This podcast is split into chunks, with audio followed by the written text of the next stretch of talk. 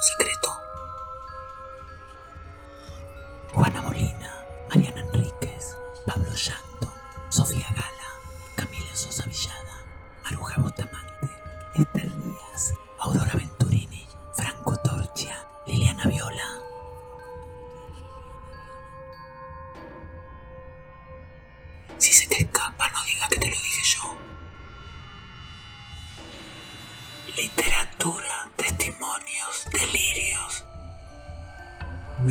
Llevo a la tumba.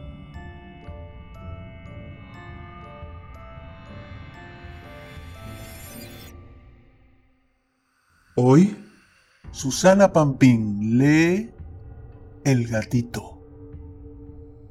No se lo digas a nadie. No se lo digas a nadie. El gatito. Nos enseñaron una bonita canción en francés.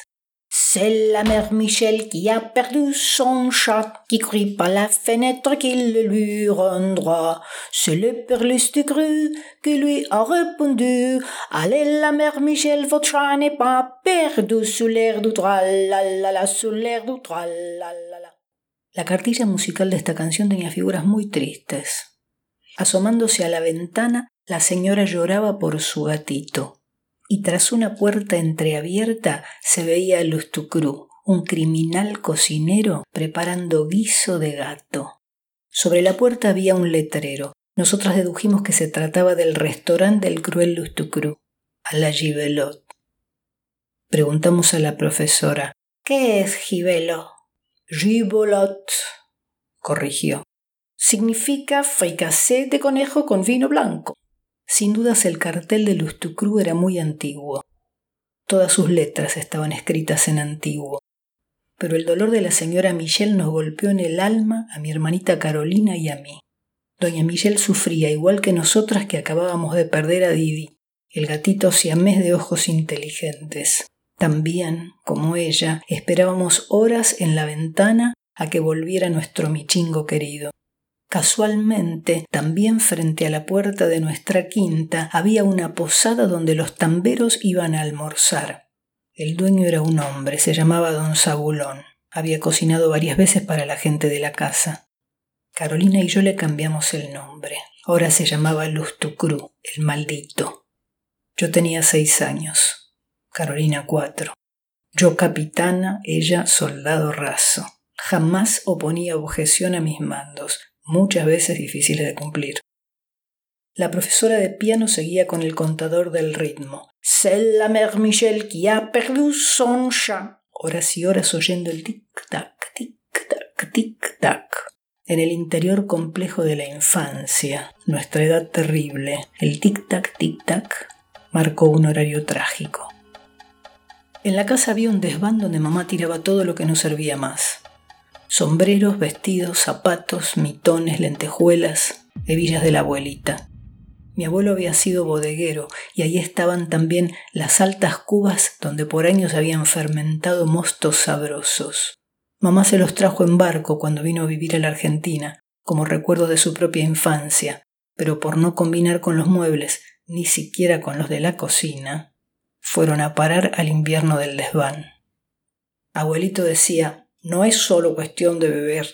El vino se mira, se respira, se saborea y se habla de él. Todavía quedaban algunas existencias. Reservas de licor humano, lo llamaba él. Un líquido que conocía las miserias de la especie humana, que tenía lástima del hombre tan débil y lo socorría dándole fuerzas. Abuelito también decía in vino veritas, que quería decir que en el vino está la verdad. Y según cuenta mamá, al decir esto, él lo escanciaba con mucho respeto en la copa de cristal puro para que los matices de rubí y de granate y de topacio pudieran esmaltar sus transparencias. En ese desván juramos venganza.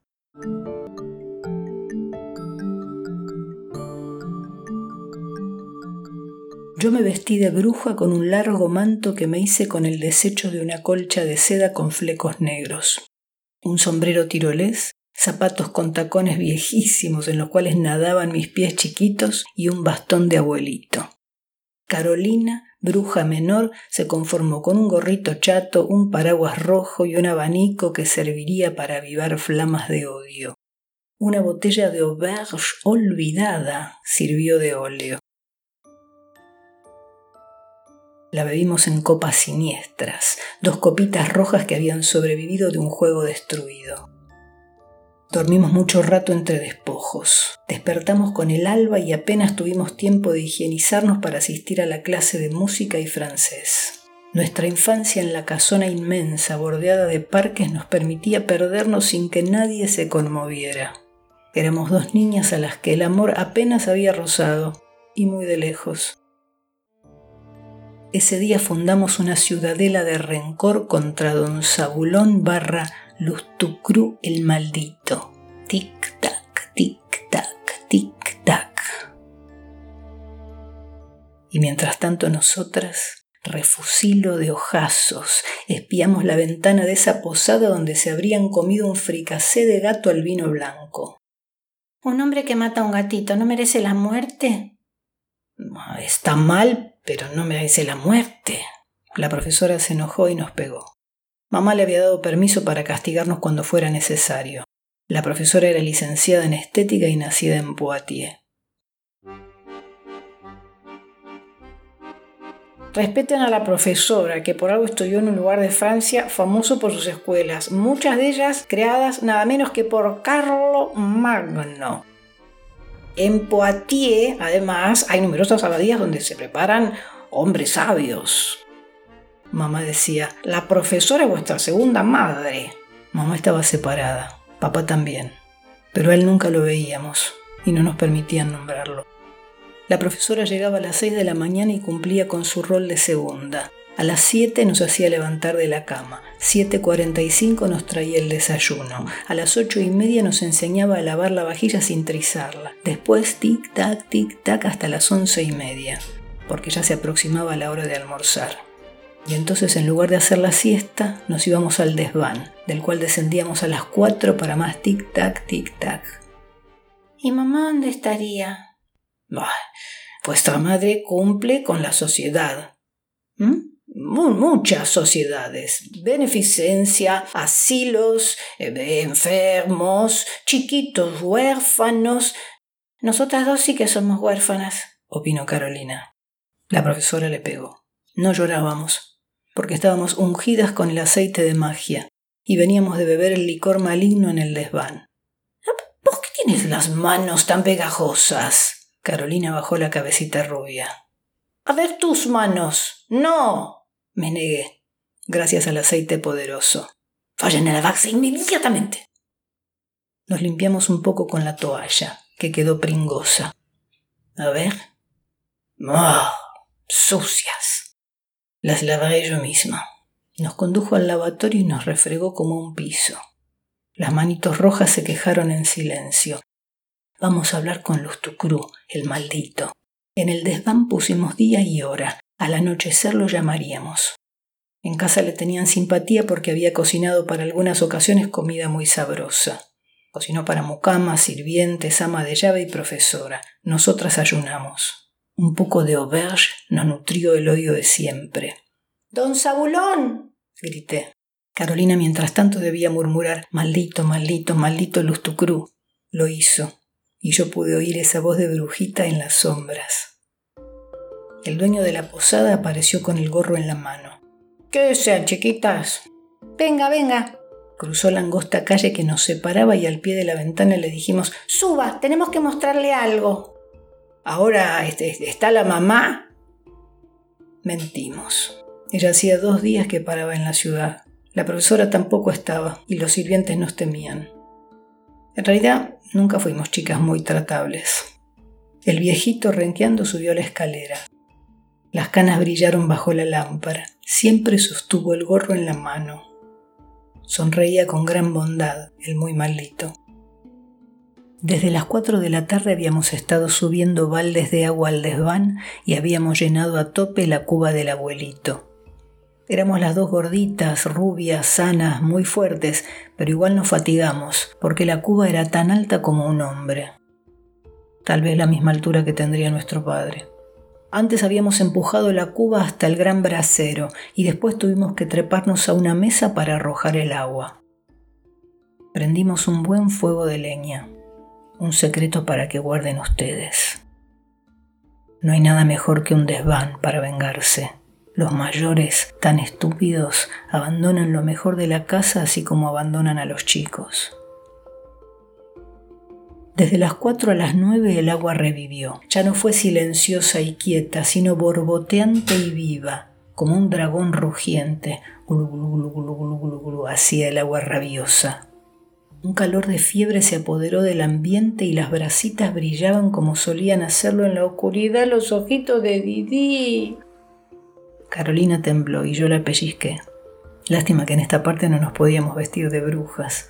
Él se daría cuenta. Mire, don Sagulón, qué comidita cocinamos. Pruébela. Queremos darle una sorpresa a mamita y queremos saber si está bien preparada. Esa palabra en diminutivo nos tentó. Mamita. Nunca la habíamos usado. Nunca en la vida, solo esa vez.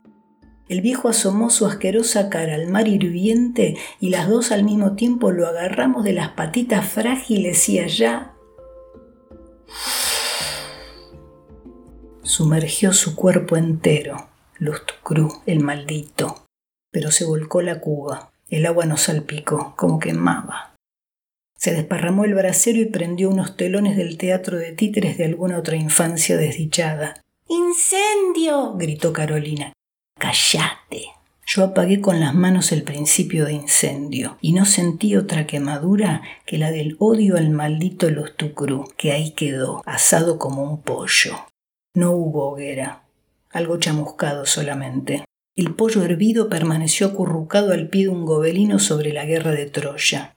A mamá no le había gustado la escena por flamígera y la había arrumbado ahí. Las dos nos reímos por la coincidencia. La profesora nos había explicado la historia de Troya y nos sentimos Ulises ofreciendo el caballo. En la casa se olió a quemado y nos retaron por eso. Estas mocosas se aprovechan en ausencia de la profesora, dijo la mucama. Al día siguiente contaron, las nenas quemaron papeles en el desván. La profesora nos pegó, como siempre. No nos dolió porque estábamos contentas, aunque el recuerdo de don Sabulón barra Lustucru nos asustaba de noche. Cuando Didi apareció, o reapareció, comprendimos que habíamos pecado y fuimos a la capilla a confesarnos con el cura. El cura pensó que mentíamos y nos retó. Dios se enoja con las niñas mentirosas. Recen diez avemarías. Rezamos diez avemarías cada una. Carolina agregó un pésame, Dios mío. Se golpeó el pechito. Mea culpa, mea culpa, igual que las viejas de la capilla. Lo hizo tan parecido que parecía una ancianita de verdad. Yo agregué un salve, porque era una oración larga y difícil. Nos olvidamos del asunto del desván, felices de que hubiera regresado nuestro Didi. Nos acordamos cuando los vecinos tontos preguntaron por don Sagulón. Fuimos a la capilla y nos confesamos de nuevo con el sacerdote. Nos dijo, basta de pavadas, o iré a su casa para que su madre y su profesora les den el castigo que se merecen. No nos dio penitencia para rezar. Carolina, esta noche. Bueno, subimos al desván. Don Sabulón, a quien ya no llamábamos el maldito ni Lustucru, no se había movido de al lado del incendio de Troya. Lo agarramos con cuidado y bajamos las escaleras también con cuidado y lo depositamos sin que nadie nos viera en el umbral de la posada. Lo encontraron al amanecer y a la tarde lo sepultaron. Mamá a veces decía, ¡ay, cuántos dolores de cabeza me dan estas chicas! La profesora decía, me van a sacar canas verdes. Didi dormía en la habitación. Carolina dijo, ¡ay, cuántos dolores de cabeza me da esta criatura! Yo dije, me va a sacar canas verdes.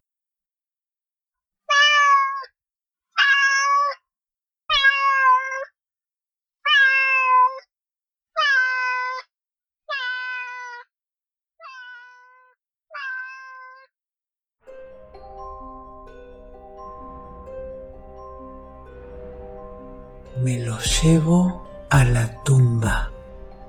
Secretos que ya no se escriben con la S de silencio. Esto fue Me lo llevo a la tumba.